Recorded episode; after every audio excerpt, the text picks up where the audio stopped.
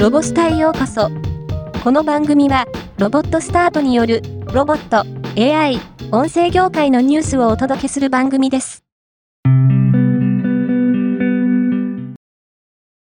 2024年2月10日から4月7日の期間、横須賀美術館にて、展覧会日本の巨大ロボット群像展が開催されています。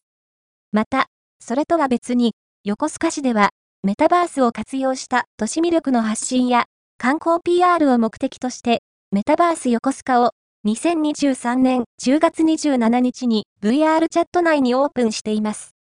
ドブイタミカサワールドと銘打って、横須賀の象徴でもあるドブイタ通り、スカジャン、戦艦ミカサ、世界三大記念館、ミカサ、無人島の佐島などのメタバース仮想空間上で楽しめます。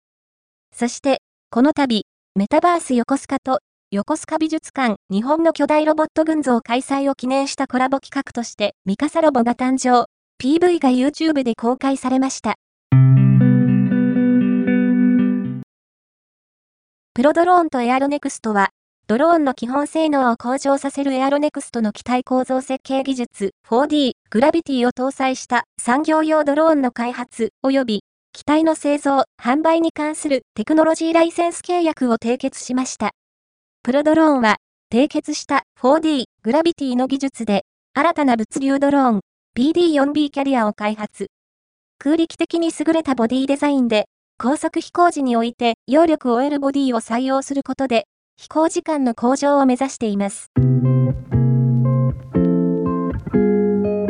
今回のニュースは以上です。